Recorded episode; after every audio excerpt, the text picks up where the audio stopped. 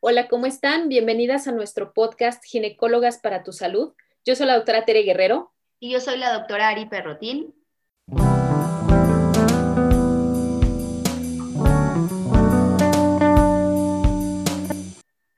Y bueno, para cerrar con broche de oro este año de podcast, Ari, no lo puedo creer, ya concluimos 2020 mira que empezamos el año este, con este proyecto, de verdad no sabíamos que se nos iba a atravesar la pandemia, no sabíamos todo lo que íbamos a, tener que pasar este año y ya lo decías tú en el, en el primer audio de, de estos roles de preguntas y respuestas creo que dentro de todo las cosas que, ocurrieron en este año, tuvimos la gran fortuna de poder invitar a mucha gente a que participara con nosotras en este podcast, pero de verdad que yo estoy sorprendida, muy feliz de ya con este podcast cerrar el año y pues bueno, preparándonos para el que sigue, ¿no?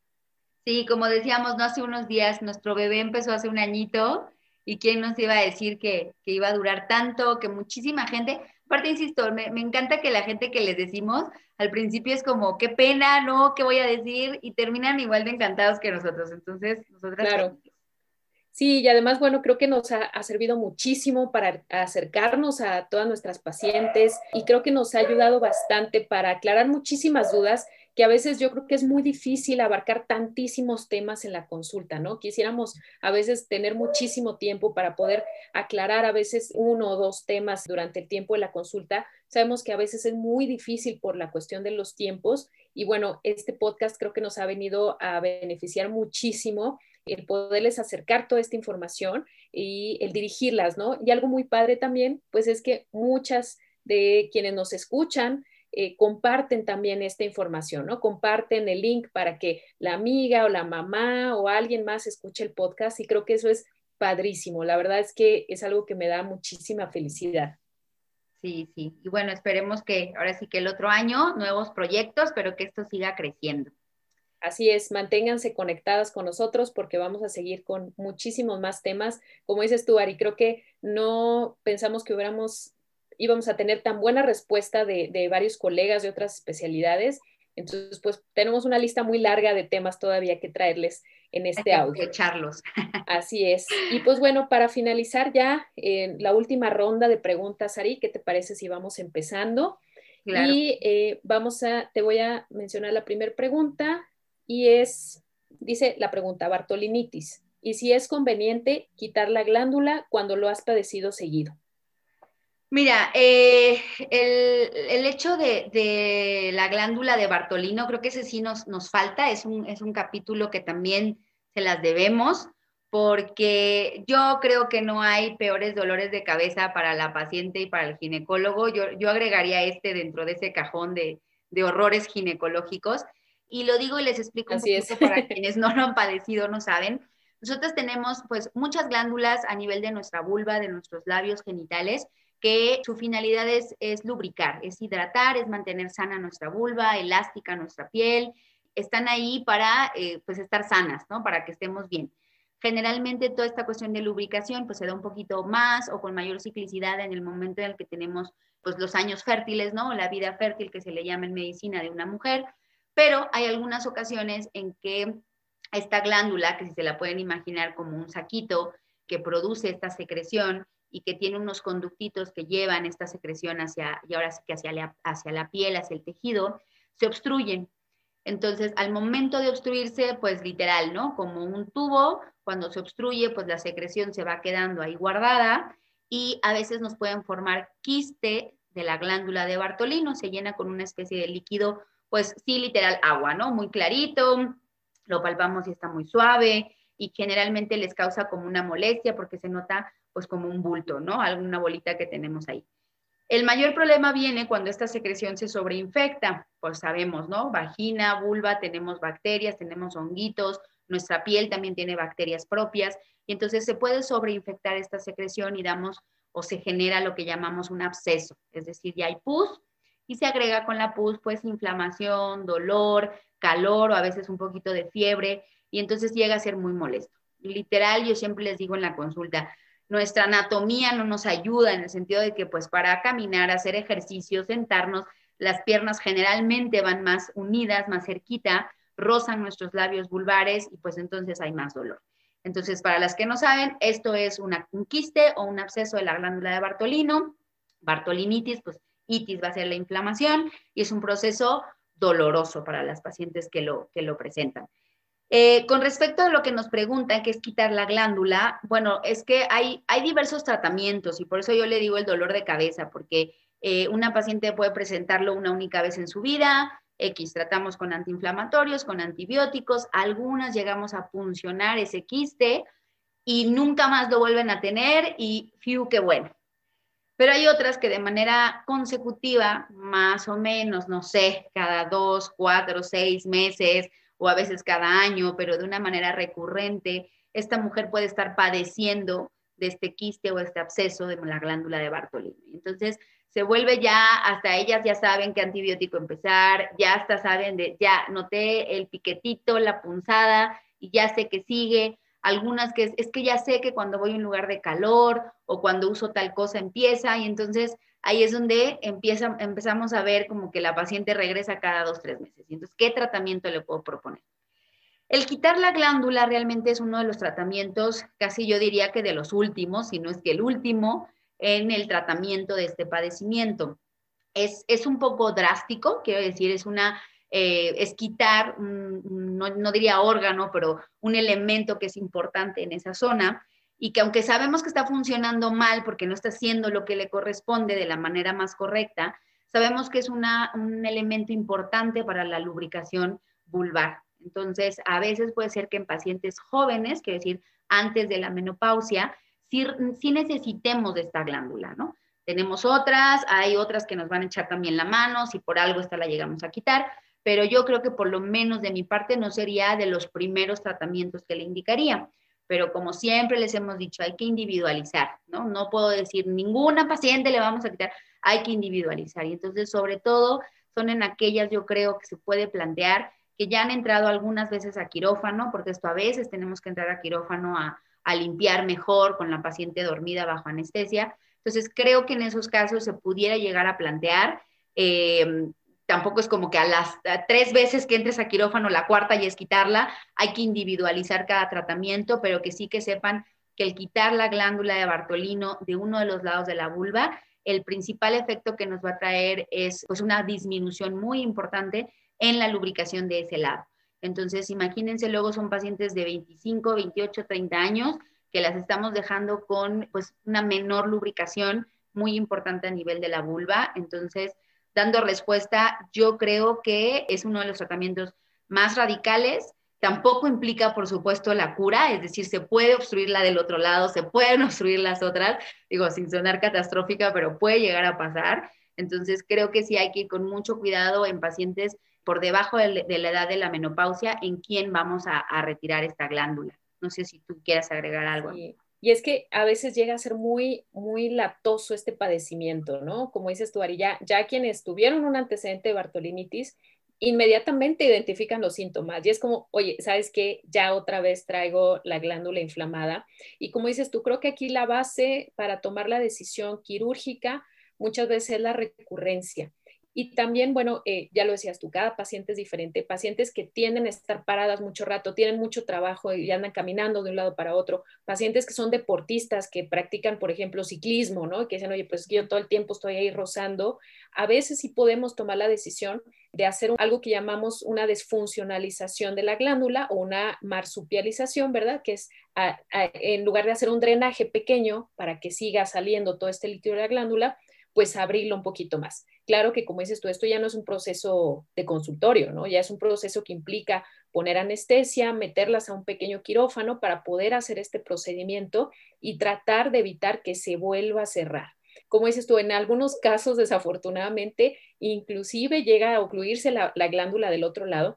Afortunadamente no es tan común, por suerte es, es muy raro que pase eso. Y algo también importante que habría que mencionar aquí en la Bartolinitis es que, ya lo decías tú, el que se ocluye la glándula, pues bueno, eh, puede estar produciendo esa secreción, ese moquito, y no infectarse, ¿no? Y a veces el que la glándula se infecte es simplemente por la biota normal de la vulva, es decir, no tiene necesariamente que ser por contagio sexual.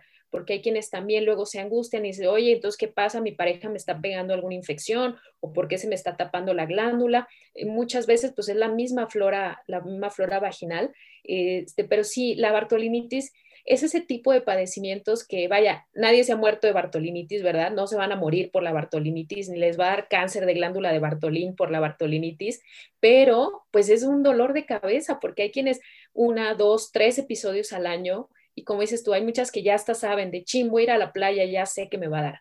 Y, a veces pues están allá de viaje y es como, ¿y ahora dónde voy? ¿Qué hago? entonces, sí es, es este tipo de padecimientos muy, muy molestos que afortunadamente también son raros, ¿no? No es algo que veamos tan, tan frecuente en la, en la consulta. Muy bien, pues seguimos entonces con la siguiente y nos preguntan, he notado problemas de lubricación, ¿podrían ser las pastillas anticonceptivas? Muy bien, ok, esa pregunta es, interesante y es algo frecuente que nos pregunten en, en, la consulta. Debemos de recordar que las pastillas anticonceptivas al final es un tratamiento hormonal, ¿sí? O sea, lo, lo podemos usar únicamente con fines anticonceptivos. En ocasiones, pues lo, lo utilizamos con un eh, fin extra que puede ser la regulación del ciclo, la disminución de los cólicos, el tratamiento de ovario poliquístico en algunos casos, en muchas, eh, tiene varias indicaciones. Desafortunadamente, en el caso de los eh, anticonceptivos combinados, ¿esto qué quiere decir? Los que contienen estrógeno y progesterona, ya sean inyectados en parche, en anillo vaginal y por supuesto en, pastilla anticonceptiva, sí pueden llegar a tener algunos efectos secundarios, eh, sobre todo cuando ya se utilizan por varios meses. Uno de ellos sí puede llegar a ser la disminución en la lubricación. ¿Esto por qué? Porque sabemos que al estar tomando un tratamiento hormonal, nuestro cuerpo va a tener eh, variación en la producción de estrógenos y progesterona. No es algo muy frecuente, pero sí llega a ocurrir en algunas pacientes que llegan a notar disminución de la lubricación. A veces también lo podemos ver en pacientes que utilizan un anticonceptivo con puro progestágeno, específicamente hablando del implante subdérmico. Algunas usuarias de implante, con el paso del tiempo, sí llegan a notar disminución en la lubricación. Si este es un problema leve, es decir, si nada más es como, bueno, a la hora de tener relaciones es cuando llego a notar que necesito lubricar un poquito más, bueno, si nos está funcionando el método que estamos utilizando, podemos usar un tratamiento alterno, mandar un lubricante, mandar algún gelecito vaginal para que hidrate la mucosa sin necesidad de retirar el tratamiento.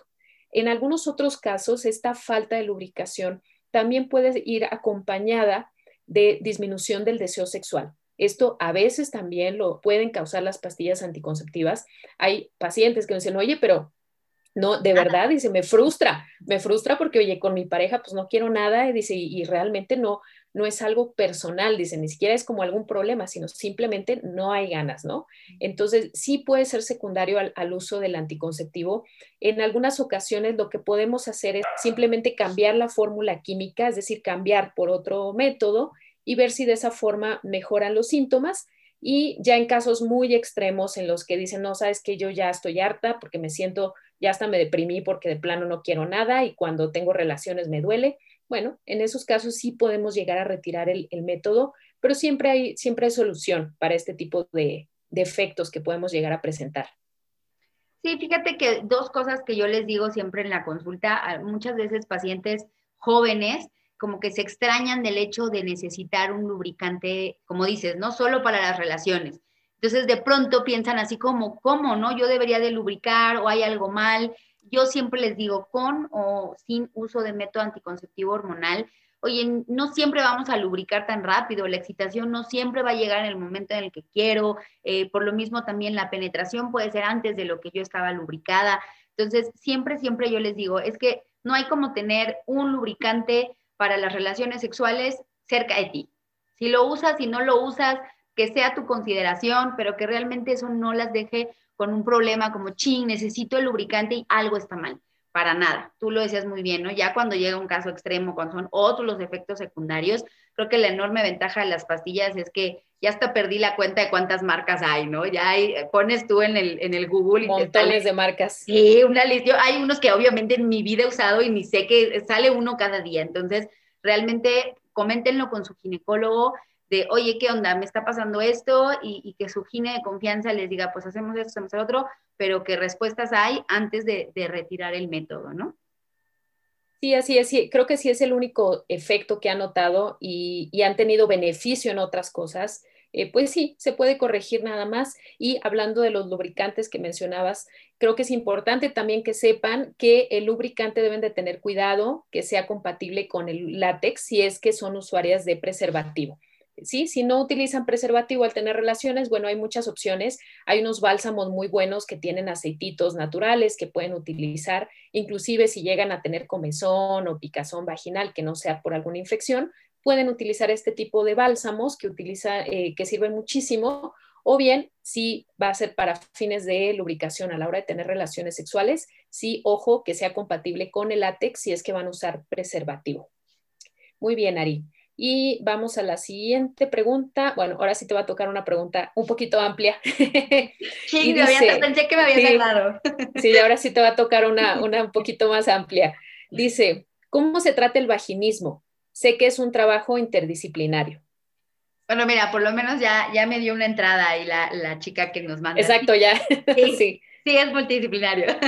bueno, para las que no saben, de una manera muy, muy, muy, muy resumida, el vaginismo es dolor, aunque el nombre diga vagina o que esté derivado de la, de la palabra vagina, el dolor no solo tiene que ser a nivel vaginal, generalmente es un dolor que se presenta cuando se intenta una penetración. Puede ser dolor vaginal, puede ser el dolor directamente desde la vulva, que algo tenga contacto. Hay pacientes incluso que se extiende a nivel de la pelvis o de la ingle. Entonces, literal, yo lo resumiría, es dolor en la zona pélvica cuando se intenta una penetración, cuando hay un acto sexual que se intenta una penetración. Ahora, también hay grados, es decir, hay pacientes que su vagina puede permitir una penetración ligera, eh, no completa, eh, puede ser que permita la introducción eh, de, dedos, de juguetes sexuales, pero no de un pene, por ejemplo. Entonces, puede ser muy, muy, muy variable. Debido a que su diagnóstico y toda la conformación de esta cuestión que es el vaginismo es tan amplia y tan diversa, pues el tratamiento igual. Yo diría que sí, totalmente es interdisciplinario y yo creo que cada día aparece eh, una nueva rama de la salud que nos echa la mano con esto. Yo diría de base, pues sí, obvio, siempre los gines en este caso vamos ahí. El gine sea quien te diga, te oriente, ¿no? De dónde viene ese dolor. Muchas veces hacemos hasta exploraciones. A mí me ha tocado, recuerdo en la residencia, una paciente que con, con un cotonete literal, fuimos así como punto por punto marcando, ¿no? Dónde le duele, dónde no le duele, dónde sí duele, dónde duele más. Entonces, a veces son exploraciones muy extensas para saber hasta dónde es el dolor y en qué lugares es. Entonces, ginecólogo, ginecóloga, siempre. Seguido de eso, un fisioterapeuta, ¿no? Los fisioterapeutas ahora que también se especializan en suelo pélvico, vaya, son yo creo que, la columna vertebral de este tratamiento. Hay muchísimas maneras de que la fisioterapia las pueda ayudar. Algunas de ellas que, que son como las más conocidas justo son los dilatadores, les van enseñando, ¿no? Les van ayudando cada vez más a tener, a permitir, a que esa vagina permita la introducción de elementos un poquito más gruesos, más largos, pero bueno, hay muchas, muchas terapias que nos pueden echar la mano los fisioterapeutas dedicados a suelo pélvico. Siempre yo iría de la mano con terapeutas, tanto un terapeuta, eh, digamos, un, proceso terapéutico psicológico y un sexólogo o sexóloga. Y esto sí quisiera hacer hincapié en que muchas, muchas pacientes o personas que padecen de esto de pronto las encasillamos, ¿no? Es que tienes problemas este, sexuales, es que tuviste algún mal encuentro, es que tú estás mal, ¿no? Y el, y el famoso término horroroso de frigidez. Y entonces no va por ahí, por lo menos de mi parte, las veces que yo las he referido a terapia, a terapia psicológica y a, sexólogo, es más bien para ir de la mano todos, ¿no? Para ir eh, al ritmo que tenga la paciente, para irla eh, como que afrontando de todos los lados que se pueda echarles la mano. Entonces, insisto, es sí, totalmente es interdisciplinario. Todo el mundo pone su granito de arena porque por la parte médica incluso a veces les podemos llegar a pedir hasta resonancias para valorar toda la pelvis. Vaya, la cuestión médica, eh, ahora sí que literal hacemos un poco de todo para intentar definir ese dolor, de dónde proviene. Y ya cuando pues no podemos, digámoslo así, o a ver, no va solo por aquí, siempre, siempre es muy importante contar con un equipo, que la paciente se sienta más tranquila. Y, pues ahora sí que, me voy con, la carta de que esto es individual, ¿no? Cada paciente cada dolor, cada circunstancia, vamos a ir variando, vamos intentando cambiar las terapias, tanto a nivel eh, medicina alópata como medicina tradicional, como las terapias, como ejercicios, como psicología, es, es echar de la mano de todo y, pues obvio siempre para, para el bien de la paciente, ¿no? Si ella se siente mejor, pues nosotros encantados. Así es, y creo que aquí lo más importante, hablando del tema de vaginismo, creo que lo más importante es que si tienen dolor, si tienen molestia, lo mencionen en la consulta. A veces por pena, por miedo, porque qué van a pensar de mí. Ya lo decías tú, Ari, qué, qué término tan horrible ese de frigidez que afortunadamente ya, ya no se utiliza. Es tremendo, entonces a veces esto puede llegar a tener un impacto muy, muy fuerte en la vida de las pacientes. Entonces creo que lo primero, lo más importante es que lo mencionen en la consulta ya decías tú, hay, tratamientos multidisciplinarios en los cuales nos apoya neurología, eh, medicina de rehabilitación, imagenología, eh, psicología, y efectivamente no irnos solamente como, ah, sí, seguramente tuviste un encuentro traumático, te pasó algo cuando estabas chiquita. No, claro que no. Sabemos que puede ser una causa 100% orgánica y por lo tanto, pues la tenemos que investigar pero pues para que la podamos investigar, ustedes lo tienen que mencionar en la consulta. No tengan pena de decirlo, menciónenlo como parte de, los síntomas que lleguen a tener y con mayor razón no lo normalicen, por favor. O sea, no, no sea como de, ah, pues es que como siempre me ha pasado desde la primera relación sexual, entonces pues yo creo que así ha de ser, ¿no? Así se ha de sentir y así ha de ser normal esto. Entonces, no, para nada. Siempre, siempre comenten este tipo de dudas en la consulta. Y creo que justo para esto son estos espacios, ¿no? O sea, oye, es que X siempre me ha dado pena preguntar o siempre se me ha olvidado. Pues digo, para, para la, la persona que nos envió esta pregunta, muchísimas gracias porque nos da la oportunidad de que justo como tú dices, no, amiga, ahorita alguien escuche y dice, ay, ¿cómo? A ver, eso entonces no, lo que me pasó no es normal, porque incluso muchas, muchas mujeres con esto, eh, vaya, es que ni siquiera han tenido el encuentro sexual porque no han podido. Y entonces ya se quedan con esa idea de, no, yo estoy mal y no puedo y ya. Y entonces no buscan más ayuda y creo que estos son los espacios que nos permiten decirles a ustedes, hey, alguien nos está diciendo que le pasa esto y obviamente que no es normal y la manera en que se les puede ayudar. Así es. Bueno, pues vámonos a la siguiente. Esta está larguita, pero creo que eh, no, no abarca varias cosas. Te la leo. Dice, tengo una duda. ¿Es normal que en los días antes de la ovulación haya un flujo vaginal transparente con ligeros hilos de sangre y que dure minutos o hasta un día. Gracias. Muy bien. Ah, ok. Esa, esa pregunta está muy buena. Primero que nada, qué bueno que empiecen a percibir estos cambios en el flujo vaginal. Creo que insistimos mucho en la consulta y en estos audios, el que se vayan conociendo, vayan conociendo su cuerpo, vayan conociendo su ciclo, todos los síntomas que se presentan y pues bueno, en algunas pacientes pueden llegar a notar un cambio eh, muy franco en cuanto al flujo vaginal justo en los días más fértiles. De manera normal, eh, en el caso de todas las mujeres, podemos llegar a notar este cambio del flujo eh, justamente que coincide con el pico de la ovulación, que es en el cual el flujo vaginal va a cambiar, se va a volver un flujo como clara de huevo, siempre lo mencionamos así y en los libros así lo mencionan, un flujo muy espeso, transparente, a veces lo llegan a notar inclusive en la pantaleta, llegan a ver este flujito como clara de huevo. En algunos casos lo pueden llegar a notar así como este, lo pueden llegar a notar así tal cual como dice, ¿no? Con algunos hilitos de, sangre. Esto puede ser totalmente normal y ser simplemente por eh, la cuestión eh, del, día del ciclo en el que se encuentran. No requieren como tal de un tratamiento, como ella lo menciona ahí en ese, en ese mensajito, lo dice, o sea, me duró minutos o hasta un día. A veces lo que notan es simplemente un hilito de sangre así en, el, en la pantaleta. Hay quienes sí llegan a tener algún manchadito eh, durante esos días eh, de, la, de, la, ovulación. No ocurre en todas las mujeres, pero sí es, es algo normal, no es algo que nos llegue a, preocupar. ¿Cuándo sí debemos de, de revisar el cervix y cuándo debemos de checarlo? Cuando como tal es una menstruación, es decir, la paciente no dice, ah, pues sí me bajó a principio de mes y luego a la mitad de mes otra vez menstrué. Es decir, ya me duró dos, tres días este sangrado, ya tuve que usar toallas sanitarias o me puse la copa porque ya fue un flujo más abundante. Esto sí, por supuesto, ya no coincide tanto con un, flujo eh, ovulatorio. O bien pacientes que dicen, bueno, me, vas, eh, me llega a pasar este sangrado después de tener relaciones y no tiene nada que ver el día del ciclo.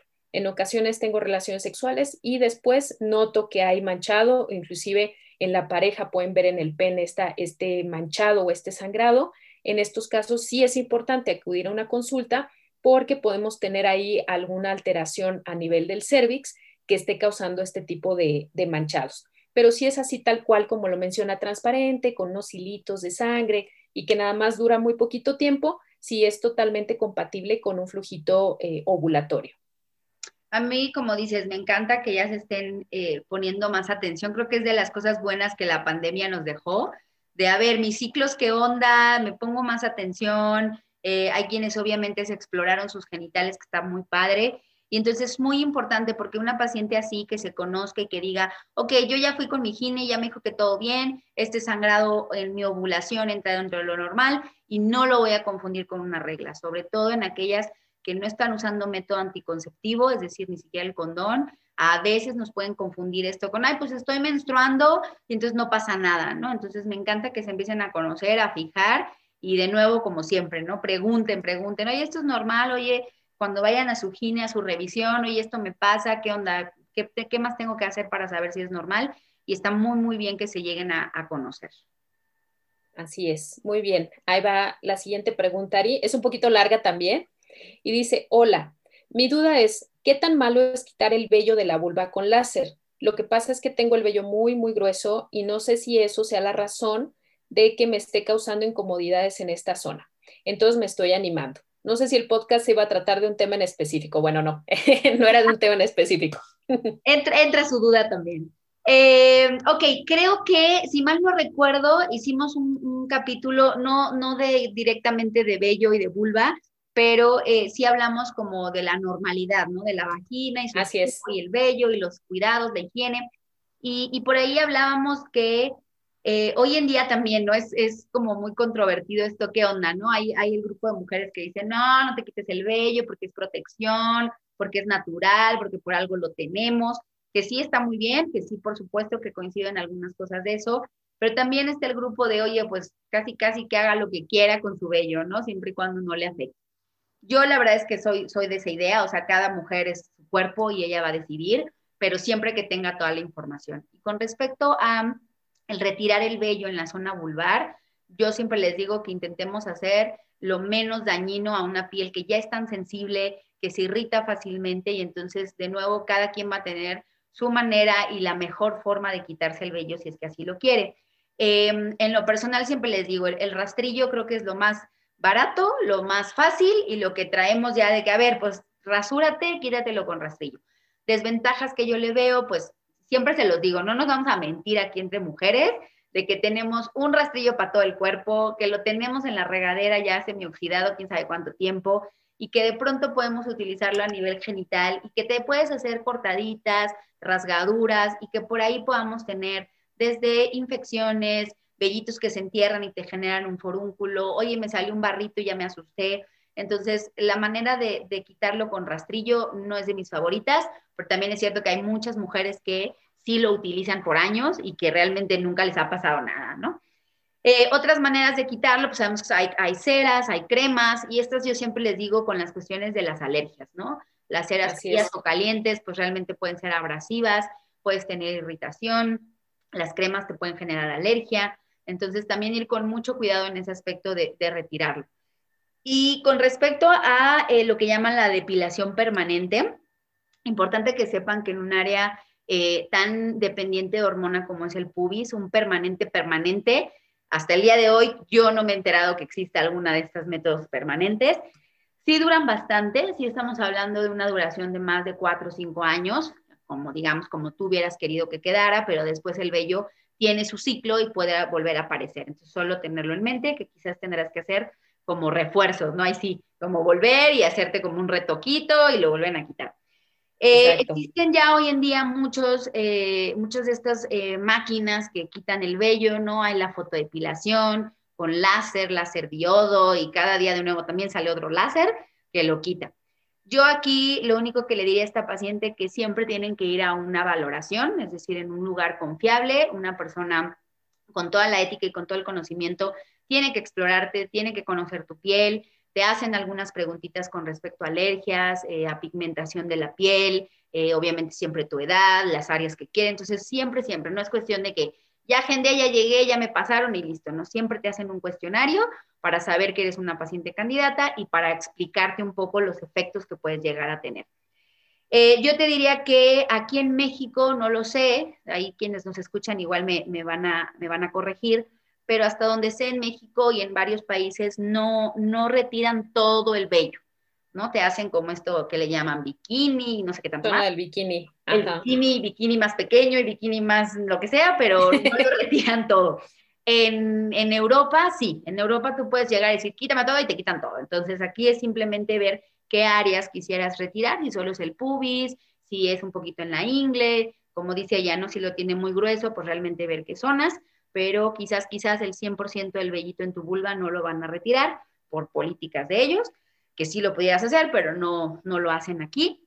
Y hasta donde yo sé, el láser sí puede generarte un poco de dolor, sí puedes notar como piquetitos, que igual en esa zona creo que sí se puede llegar a sentir mucho, eh, lo que sí te puedo decir es que depende tu tipo de piel, pero con la fotodepilación de luz pulsada no hay dolor. Sientes calientito, pero no hay dolor. Y de los dos, hasta donde yo he escuchado, la respuesta es muy buena, es decir, en poco tiempo, dentro de las primeras tres, cuatro sesiones, ya notas mejoría, ya notas disminución de la cantidad y del grosor del vello.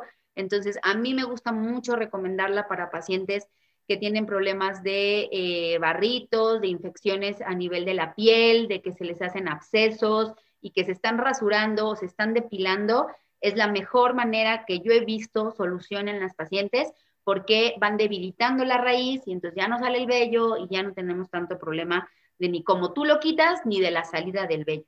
Entonces, yo sí te diría que, que haciendo estos pasos, siempre con profesionales, yendo a un lugar en el que sea confiable, no vería mayor problema y nada más checar eso, porque hasta donde sé, el láser creo que sí molesta, sí duele un poquito y eh, simplemente ver estos nuevos láseres que están saliendo, cuál sería para tu tipo de piel y para tu tipo de vello.